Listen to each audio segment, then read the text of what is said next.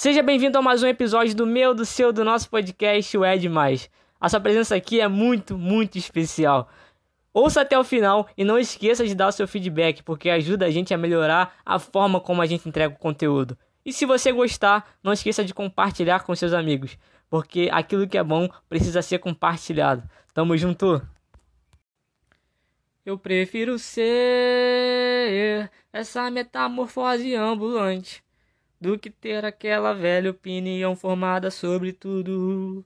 Do que ter aquela velha opinião formada sobre tudo. Eu gosto dessa música, concordo com ela não, mas Deus ter usado ela para me mostrar algumas coisas. Eu vou falar para vocês, ele trabalhou comigo através dela, de um e-mail que eu recebi e também de uma das matérias da umas matérias da faculdade. E ele tem usado essa música para falar comigo a respeito também de algo que a matéria, as matérias têm falado, que é a mudança que é, é muito intensa no, no, momento em que nós estamos vivendo. Tipo, a, internet, computadores demoraram alguns anos, cara, consideráveis para que fosse desenvolvido e, cara, para que chegasse num um momento que falava, caraca, aí avançou e tal, já dá para falar que a parada já tá tomando um corpo. Hoje não, as inovações elas acontecem a todo instante. Se você não tiver atento, isso é sua empresa, uma empresa, por exemplo, não tiver atento, a gente fica meio que perdido no tempo e desatualizado. A todo instante os apps são atualizados, a todo instante tem inovações. Então é algo que é muito intenso. E nós somos essa, uma geração que, tipo assim, eu pelo menos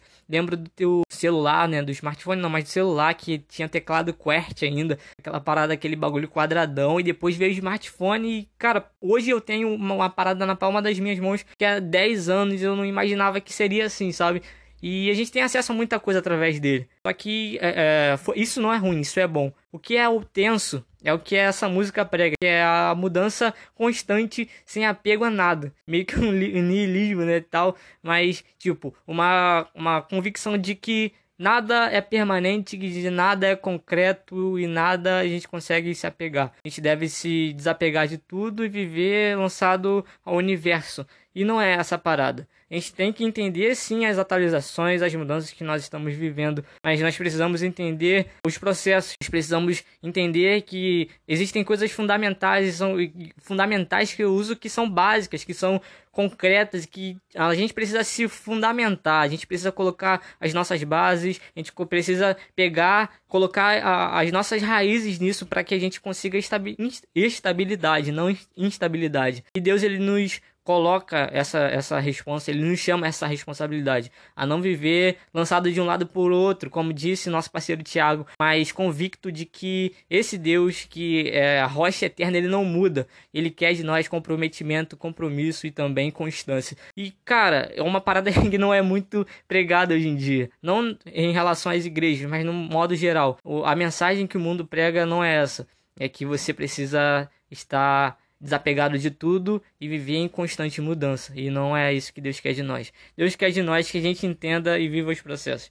Só que eu não vou falar disso agora, a gente vai falar disso lá na frente. Eu vou falar agora é do e-mail que eu recebi que as borboletas estão entrando em extinção. E eu vi também que, eu não sei se entrando em extinção, é, elas estão sumindo, elas estão sumindo. Há 10 anos atrás eu via muito mais borboletas que hoje. E o pica-pau também foi um dos animais que entrou na lista de extinção essa semana. O Woodpecker, que é em homenagem a esse animal lá que começou, que foi criado nos Estados Unidos. Esse pica-pau ele foi declarado extinto essa semana. E abrindo parênteses aqui, se você é cristão, você não fica triste com essa notícia, cara. Você precisa dar uma revisada aí nos seus conceitos e tal, porque Deus nos colocou como mordomos aqui e a gente precisa cuidar da natureza. E quando a gente vê uma parada dessa, o quanto nosso pecado tem gerado destruição, e eu fico triste, sinceramente fico triste. E fico pensando, caraca, sou responsável por essa parada. Então a gente precisa ter consciência daquilo que Deus quer de nós, glorificar o nome dele através daquilo, das responsabilidades que ele tem nos dado e tem exigido de nós também. E eu vi essa mensagem, fiquei pensando, e Deus batendo de um lado pro outro. Falei, calma aí, cara, tô assimilando as paradas que tá batendo, e ele veio sem pena. E eu fui entendendo algumas coisas. Eu vou falar um pouco do processo da borboleta. A borboleta, ela passa por, por alguns processos. Primeiro é o ovo, né? Ela, a, a, outra borboleta vai lá, coloca o ovo na planta e ela, a, a lagarta se desenvolve e tal e sai do, do ovo e é uma lagarta. E ela começa a rastejar, né? Tem aquelas lagartas, se você já viu, que queimam a mão e tal, a pele. Então ela ela começa a rastejar e se alimentar de vegetais. Além de se alimentar de vegetais, ela começa a desenvolver uma habilidade de criar seda, velho. Então, tipo assim, ela vai criando seda para afastar os predadores, mas também para um processo que vai acontecer lá na frente, que é o processo do casulo. Ela vai sofrer uma transformação braba, ela vai virar uma borboleta. E aí, só que ela, antes de, de passar por isso, ela começa a desenvolver essas habilidades, desenvolver a habilidade e tal, a comer vegetais, a comer, comer, comer. Quando ela tem essas habilidades desenvolvidas, ela tá bem alimentada, ela tá forte, ela começa a fazer o seu casulo. E depois de fazer o seu casulo, começa o processo de transformação. Quando ela está nesse processo de transformação, a gente percebe o quanto foi importante ela ter comido bastante vegetal, porque ela tá parada ali, não tá comendo, se alimentando de mais nada. Então toda a energia que foi guardada ali vai ser gasta naquele processo de transformação. Quando ela passa por esse processo e sai do casulo, ela sai uma borboleta, pronta para espalhar o pólen pro, por onde ela for, pronto para gerar vida. Se você vê as flores, as plantas e tal floridas, você tem, pode ter certeza que houve uma grande contribuição das borboletas. Então, se a gente tivesse as borboletas extintas hoje, cara, a gente taria, teria um mundo um pouquinho mais sem cor. Porque elas também são grandes responsáveis por isso. Só que eu vi, ele, ele veio falando essas paradas e me mostrando que isso acontece na minha caminhada cristã eu preciso me alimentar. Eu, a gente que é cristão, a gente fala que tem galera que, que é, nasceu na igreja, né? A gente viveu a, a nossa vida, a nossa infância no ambiente religioso ali e tal. A gente fala que essa galera foi criada na igreja.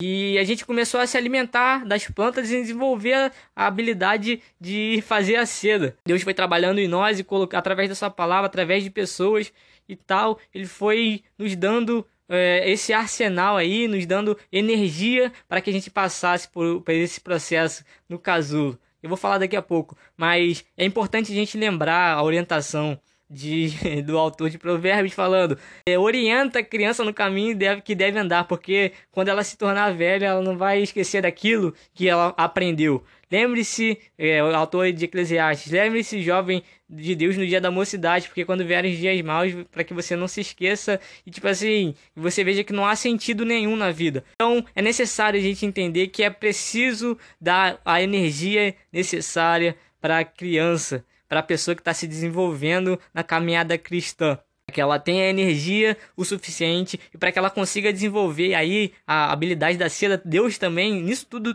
com muito direcionamento de Deus, porque Deus vai colocando pessoas no nosso caminho, colocando algumas coisas e gerando em nós essa essa lagarta que vai ser pronta para passar pelo processo de transformação. Quando ela começa a passar pelo casulo, ela entra no, no casulo, ela passa por, por, por esse processo de transformação. E isso não é a conversão. A conversão é o começo. E a pessoa aceita seguir a Jesus. E aí ela começa no estágio de transformação da mente, e, cara, durante esse processo, tudo que foi comido, todos os vegetais que foram, foram ingeridos e todas as habilidades aprendidas, Deus vai, Deus vai é, fazendo rebuliço e colocando pro alto e colocando as coisas no lugar até que a, a, lagarta saia dali pronta para ser uma borboleta. E a borboleta ela ganha asas, não vai mais rastejar. A gente tem coisas na vida que a gente deseja muito. Eu imagino a vida de inseto, eu lembro da vida de inseto onde a lagarta queria muito virar uma borboleta, não queria mais rastejar.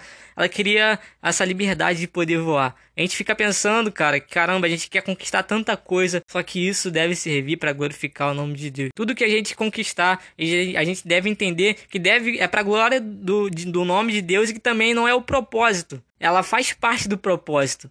As conquistas que a gente tem fazem parte do propósito, mas não são o propósito. E a borboleta a gente vê, cara, que é muito bonito as asas. A gente fica admirando assim de longe, mas o propósito das asas é que elas batam e o pólen seja levado e gere vidas. Então, as conquistas que Deus coloca nas nossas vidas, elas apontam para o propósito, levar a mensagem do evangelho que gera vida e vida em abundância. E é para isso que Deus tem chamado os seus filhos. A natureza aguarda com grande expectativa a manifestação dos filhos de Deus. Esse Deus que começou a boa obra na lagarta, lá no início, ele é fiel para terminar e fazer de nós uma linda borboleta.